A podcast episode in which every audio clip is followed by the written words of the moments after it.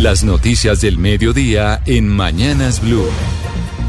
Al mediodía, como siempre, nos conectamos con el servicio informativo de Blue Radio para actualizarnos de qué está pasando rápidamente con las noticias en Colombia y en el mundo. Y a la cabeza está don Leonardo Sierra. Don Leo, buenas tardes. Camila, muy buenas tardes para usted y para todos los oyentes de Blue Radio. Y sin duda la noticia y que tiene conmocionado el país todo el es el caso de la reconocida DJ Valentina Tres Palacios todo lo que ha surgido a través eh, del asesinato de esta joven de tan solo 23 años de edad. La Fiscalía, Camila, ya solicitó ante un juez de la República la orden de captura contra John Paulos, el sospechoso del asesinato de esta reconocida DJ John Paulos. Recordemos que el fin de semana, Camila, las autoridades eh, de Panamá se dieron cuenta que el domingo salió Bogotá-Panamá e iba también para Turquía fue capturada por las autoridades panameñas justo cuando iba a hacer ese vuelo entre la ciudad de Panamá y Estambul en Turquía.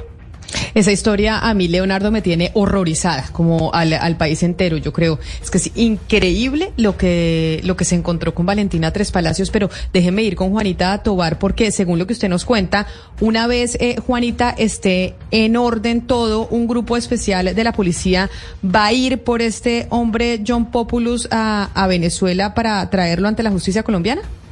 En las últimas horas fue capturado en Panamá el estadounidense John Polos, el novio de Valentina Tres Palacios, principal sospechoso del crimen de la joven DJ. Este hombre actualmente se encuentra retenido en Panamá a la espera de que se emita una circular azul y pueda ser expulsado a Colombia. Tras la captura de John Polos, pareja de la DJ Valentina Tres Palacios, quien fue hallada en un contenedor de basura el pasado 22 de enero en la localidad de Fontibón, la familia de la víctima pide darle celeridad al proceso, pues la última información que tenemos es que la fiscalía ya solicitó ante un juez de la República la orden de captura contra John Pulos, el sospechoso del asesinato de su novia, la DJ Valentina Tres Palacios. La orden de captura solicitada por la Fiscalía contra John Polos se tramitó por los delitos de feminicidio agravado y ocultamiento, alteración y destrucción de elemento probatorio. Es importante mencionar que la Fiscalía General de la Nación sigue recopilando material probatorio para esclarecer este crimen, pues tiene el chat de WhatsApp entre Valentina Tres Palacios y John Polos, chat que ella había dejado abierto en el computador de su mejor amiga que se llama Silvana y por otro lado un operario del aeropuerto El Dorado de Bogotá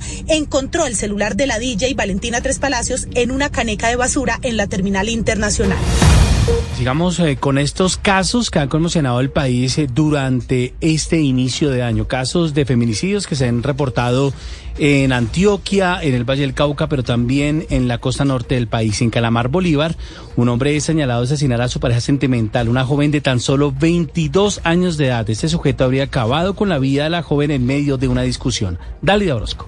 El pasado 4 de enero, el asesinato de Dora Victoria Ortiz, una joven madre de 21 años, conmocionó el municipio de Calamar, al norte de Bolívar, donde familiares y amigos señalaban como principal sospechoso a quien fuera su compañero sentimental. Este miércoles, luego de 20 días sin conocer su paradero, Luigi Carreto, de 31 años, se entregó a las autoridades. El hombre será presentado ante un juez de control de garantías. Coronel José Galindo, comandante de la Policía de Bolívar. El presunto agresor de 31 años, se presentó a la estación de policía Maates. Allí nuestros policías verificaron la información y ejecutaron la orden de captura poniéndolo a disposición de la Fiscalía General de la Nación. Dora Galindo, quien cursaba estudios de psicología y era madre de una niña de un año, fue asesinada de un disparo en el abdomen, al parecer en medio de una discusión con su pareja.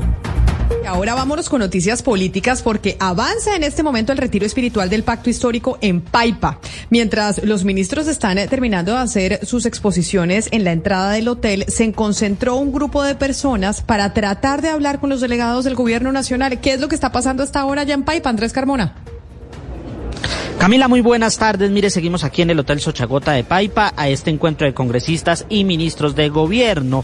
Le comento que hace como una hora se posicionaron aquí a la entrada del hotel un pequeño grupo de manifestantes, más o menos eh, entre 10 y 15 personas, voceros de la organización Congreso de los Pueblos. El motivo por el cual incluso armaron carpas, pusieron música y pancartas es la exigencia al gobierno nacional para que se eh, eh, cree una delegación de alto nivel que vaya a atender la grave situación que vive el Magdalena Medio, la zona de la Lizama por cuestiones ambientales, pero también por la violencia en esa región. Escuchemos a Erika Prieto, vocera de Cumbre de los Pueblos. Llevan tres días apostados en la carretera nacional sobre la ruta del sol sin que el gobierno nacional haya designado una comisión que vaya a terreno y converse. La gente salió a decirle al gobierno nacional que el paramilitarismo sigue golpeando la vida de los líderes del territorio, que siguen desplazando a las comunidades.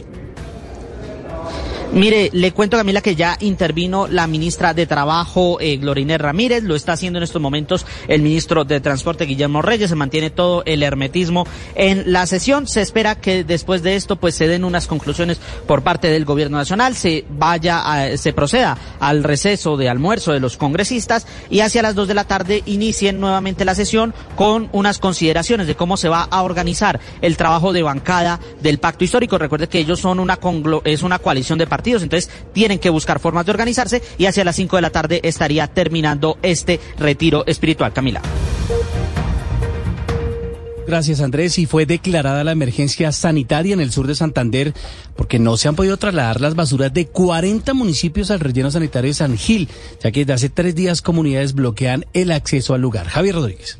San Gil y otros 40 municipios del sur de Santander entraron en emergencia sanitaria porque no se ha podido transportar cientos de toneladas de basura hacia el relleno sanitario del Cucharo, ubicado en el municipio de Cabrera, ya que la vía está bloqueada desde hace tres días. La comunidad del sector pide la pavimentación de la carretera y mayor control ambiental tras la contaminación que se presenta en ese sector. Henry Hernández, líder de la protesta. Y pues la problemática es el daño de la vía y perjuicio a la comunidad en el sector ambiental y en el sector vial. Por eso seguimos en pie de lucha acá en el paro y no vamos a menguar. Y la exigencia es pavimentación total de la vía San Gil Cabrera y control ambiental por parte de la entidad de la CAS. A Bucaramanga o Tunja serían trasladadas las basuras que se producen en el sur de Santander por el cierre de la vía al relleno sanitario El Cucharo. Y a propósito de las protestas en Santander, el Ministerio de Ambiente presentará una acción de nulidad y demandará la licencia ambiental para exploración de mina de carbón en el Carmen de Chucurí, allí en este departamento, debido a que no cumplen con los estándares ambientales. Geraldine Navarro. La ministra de Ambiente y Desarrollo Sostenible, Susana Mohamed, aseguró que la licencia ambiental otorgada para la explotación de una mina de carbón a cielo abierto en el municipio del Carmen de Chucurí cuenta con presuntas inconsistencias en la información técnica y de desarrollo. Una comisión técnica conformada por la Autoridad Nacional de Licencias Ambientales y el Ministerio de Ambiente efectuó una revisión a profundidad del expediente. El informe técnico reveló que la licencia no se debió entregar bajo las condiciones técnicas que tiene el expediente y bajo la información entregada por la empresa Colco. Ministra de Ambiente, Mohamed. Nos toca entrar a demandar esta licencia porque esta licencia no creemos que cumple en este momento los estándares, eso lo haríamos vía una acción de nulidad. Creemos que en resumen, esta licencia no genera confianza, sino genera alta incertidumbre. Frente a esto, el Ministerio de Ambiente, como parte del Sistema Nacional Ambiental, actuará de manera diligente. La Secretaría de Salud de, Bogotá adelanta visitas de inspección a varias EPS en la ciudad que tienen contratada Autifarma para que entreguen planes de contingencia con el fin de proteger a los usuarios frente al ataque cibernético al que fue víctima la empresa para que salgan afectando lo menos posible respecto al requerimiento de los medicamentos. Felipe García.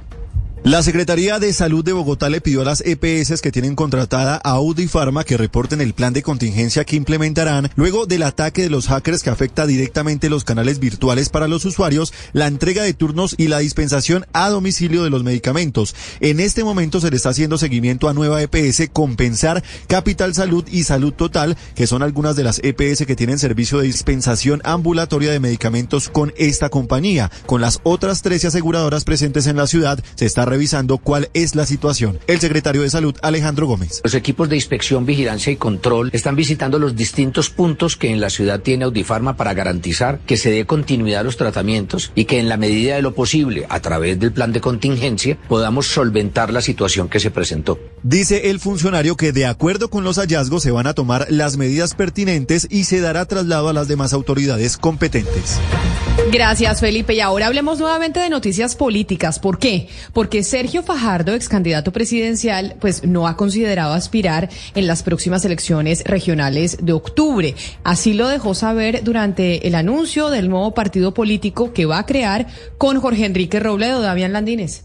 Así es, pues en medio de los rumores eh, que ubicaban a Sergio Fajardo a postularse en las próximas elecciones eh, regionales, el ex candidato presidencial negó esta versión en medio de críticas a la alcaldesa de Bogotá, Claudia López, y al presidente Gustavo Petro. Habla Sergio Fajardo. Yo espero participar, acompañar, ayudar, complementar, aportar ideas, experiencia para hacer toda esa transformación. Pero vuelvo a la pregunta inicial, lo que dije al comienzo, yo no he considerado en ningún momento ser candidato en estas elecciones para ninguno de los cargos de elección popular. El ex integrante del partido Alianza Verde dijo que Bogotá es ahora una ciudad agobiada y que está atrapada en las disputas entre el hoy presidente Petro. Todo esto en medio de la creación del nuevo partido político que se dará con la unión de Compromiso Ciudadano y el Partido Dignidad.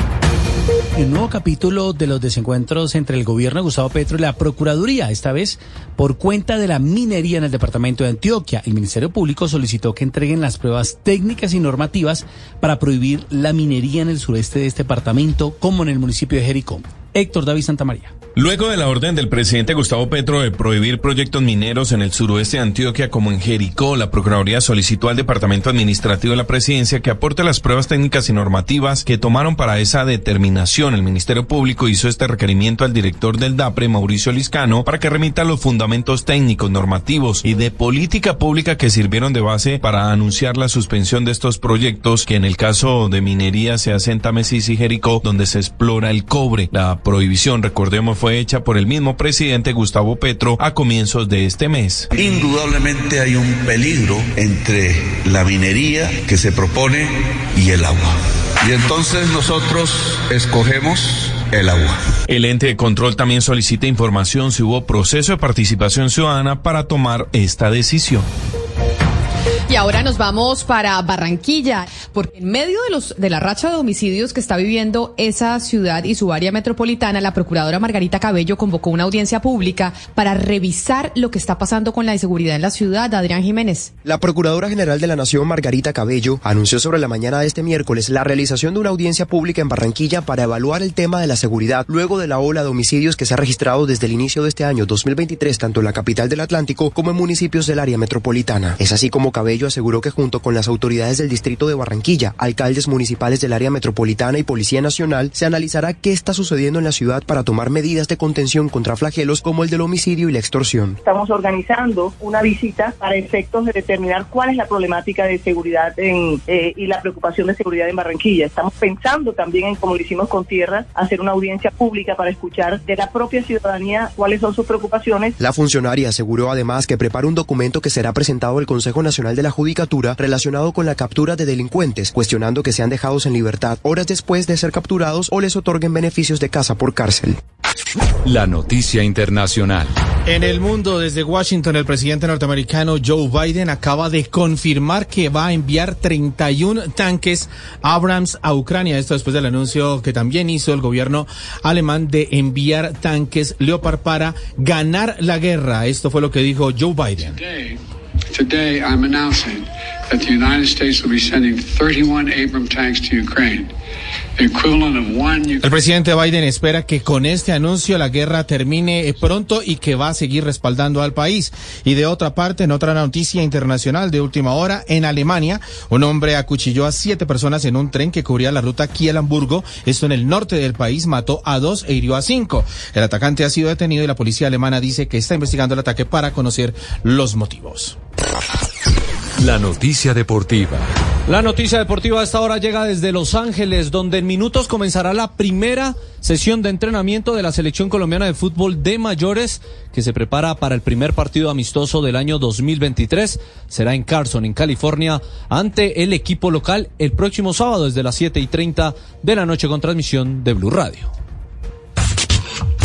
Las principales tendencias en redes sociales. A esta hora, ¿y quién más? Numeral Nairo Quintana con 31 mil menciones sigue siendo la principal tendencia en Twitter. Los colombianos llenaron de elogios al escarabajo nacional próximo a cumplir 33 años y nacido en Boyacá y le aplaudieron su decisión de no retirarse por ahora del ciclismo y, según, eh, y seguir, como él dijo, batallando por competir. El campeón de Giro y la Vuelta a España insistió en su honestidad y quiere seguir dándole alegrías al país en las grandes competencias. Por el momento, hay Nairo para rato.